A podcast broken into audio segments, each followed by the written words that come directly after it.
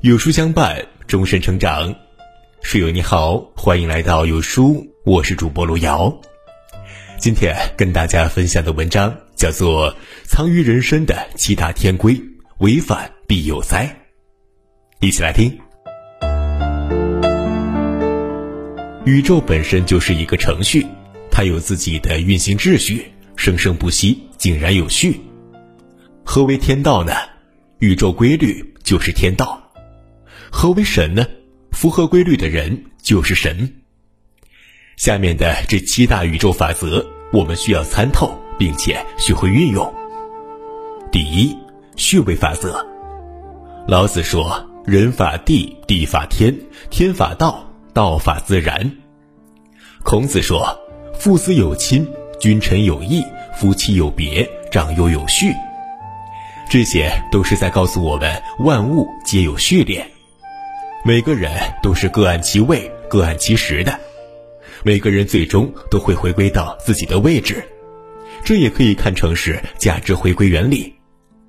无论是世界、国家，还是一个家庭、公司，每个人都必须找准自己的位置，这就是长幼有序、万物有归。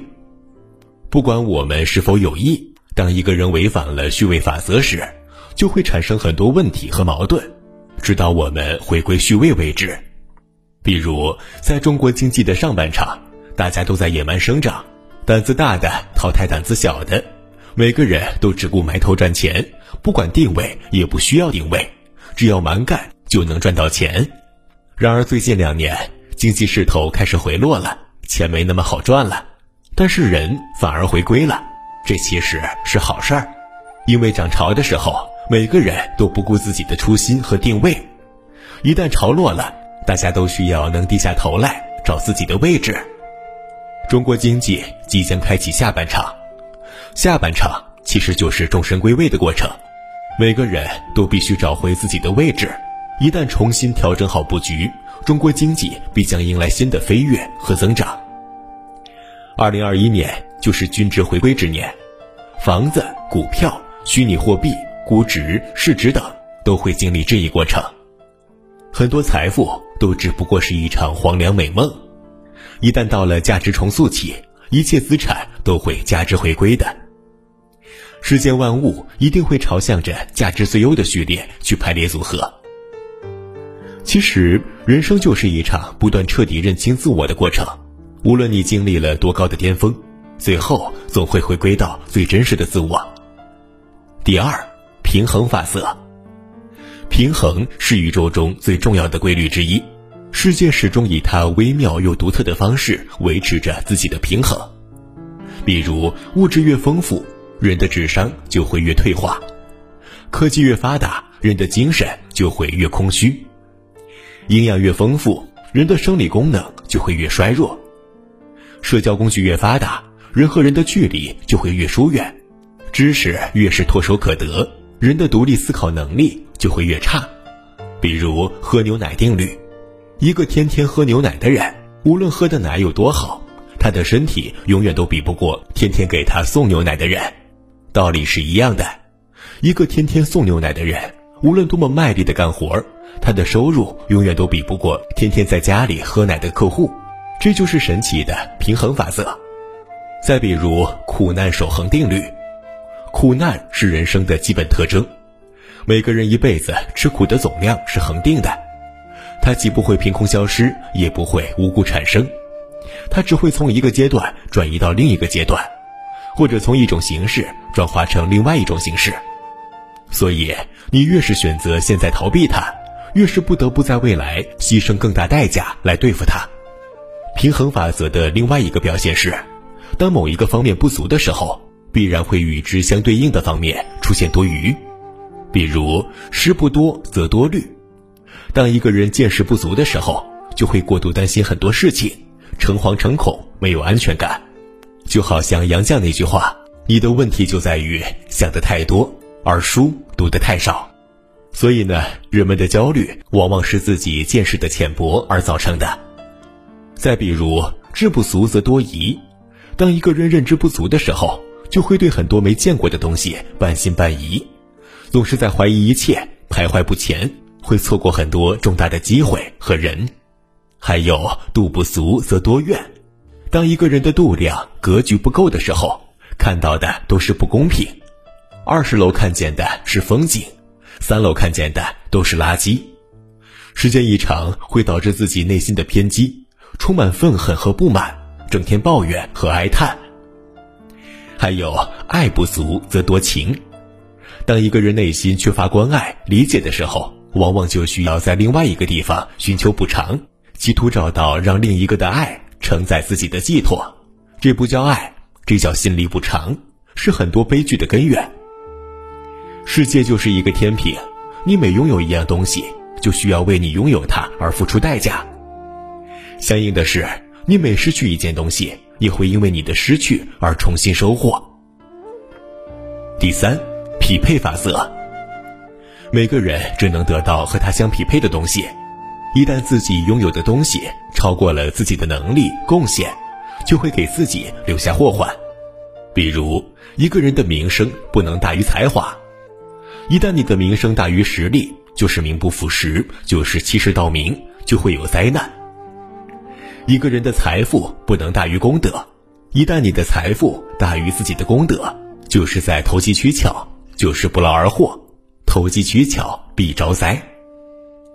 一个人的地位不能大于贡献，一旦你地位很高，但贡献却无法与之相匹配的时候，必然引起周围人的不服、妒忌，甚至被算计。一个人的职位不能大于能力，一旦你职位过高而能力还不够的时候。意味着你在行使出能力之外的权利，必然给自己的坍塌埋下伏笔。《周易·细思下》周有几句话：“德不配位，必有灾殃；德薄而位尊，智小而谋大，力小而任重，险不及矣。”一个人永远只能享受和他相匹配的东西。得到一件东西最好的方式，就是通过自己的努力，让自己配得上它。第四，整体法则。任何一个东西都既是世界的缩影，又是世界的全部。比如，我们可以透过个体而窥见整体。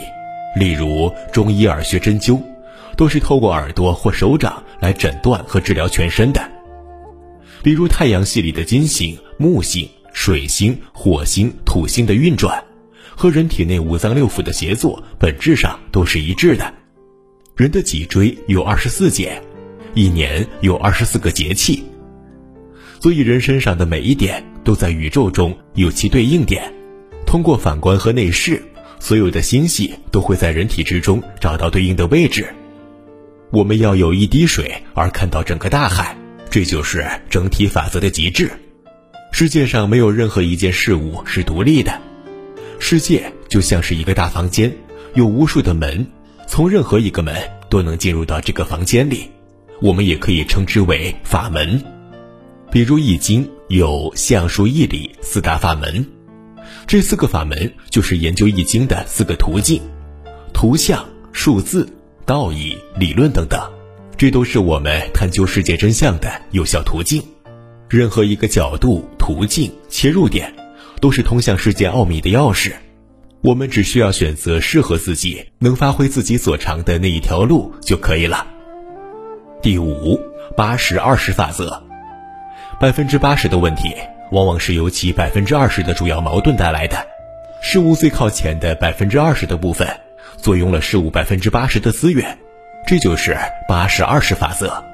这个法则极其广泛的存在于各个角落，比如世界上排名靠前的百分之二十的人。坐拥了世界上百分之八十的财富，现实中百分之八十的问题，基本上是由百分之二十的主要矛盾带来的。因此，我们必须集中自己百分之八十的精力去应对这百分之二十的主要矛盾，这才是性价比最高的做事原则。我们经常说的“选择比努力更重要”，其实就是指做正确的事情比正确的做事要更重要。我们要把百分之八十的精力放在做正确的事上，切勿选择面面俱到、大而全的做事方式，什么事儿都在干，往往什么事儿都干不好。真正有价值的事情就那么一两件。大多数人的失败，是因为他们从始至终没有找对那个应该聚焦的点。无论任何事，一定要找到那个百分之二十，也就是先牵住牛鼻子，再用力。第六，重复法则。历史总是惊人的相似，世界也在不断重复。如果把古代和今天的很多事情对比之后，就会发现一个规律：历史从未过去。历史永远都在不断的轮回。如果读懂了历史，就读懂了未来。太阳底下没有新鲜事，现在正在发生的和将来还会发生的事情，在过去就已经发生过了。我们所遇见的问题，哪怕再匪夷所思，前人都遇见过了。那么，从历史中去学习那些真正厉害的人所遇见的事，所做的选择，会对我们有更多启示。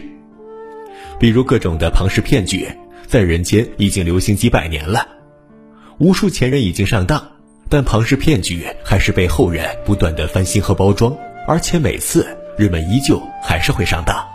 人类口口声声说要吸取教训，其实人类从来不会吸取历史的教训。人类为何不停的在重蹈覆辙？因为人性从未改变。第七，对冲法则。人类社会每产生一个不公平现象，都会对应的产生另外一种反抗的形式，两者互相对冲，以保证结果的公正。几个老同志这样语重心长的对九零后说：“别玩那些区块链啊、比特币什么的虚拟的玩意儿，人生呢应该做一点实事儿，比如踏踏实实的上班，然后买个房子，娶个媳妇儿，多好。”一个九零后这样回答说。你们这些老同志就知道忽悠我们。这些年，你们经过不懈努力，终于把几千块成本的钢筋水泥搞成了十万一平米的房子。如果我们再不另谋出路，把一堆堆数字和字母搞到十万一串卖给你们，我怎么买得起你们的房子？怎么对得起这个时代呢？你看懂了吗？两代人的荒唐就这样对冲了。其实每一代人都有自己的机会。每一代人也都有自己的无奈，但是荒唐永远都是与合理并存的。当一件产品的价格设置不够合理，严重偏离了其使用价值，它也是一种假货。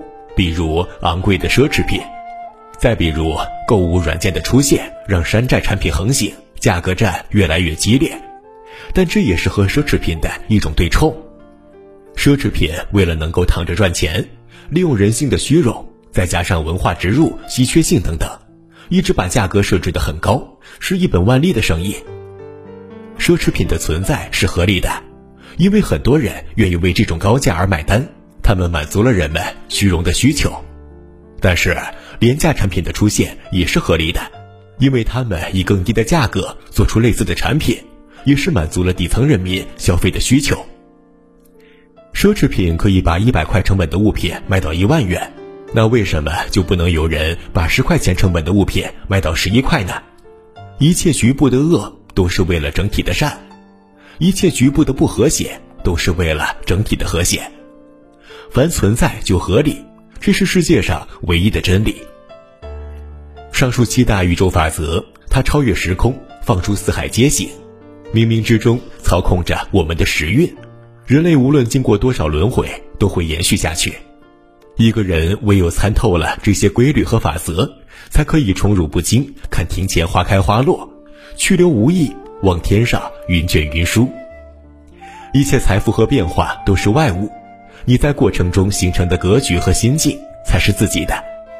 点个再看吧，朋友们，我们共勉。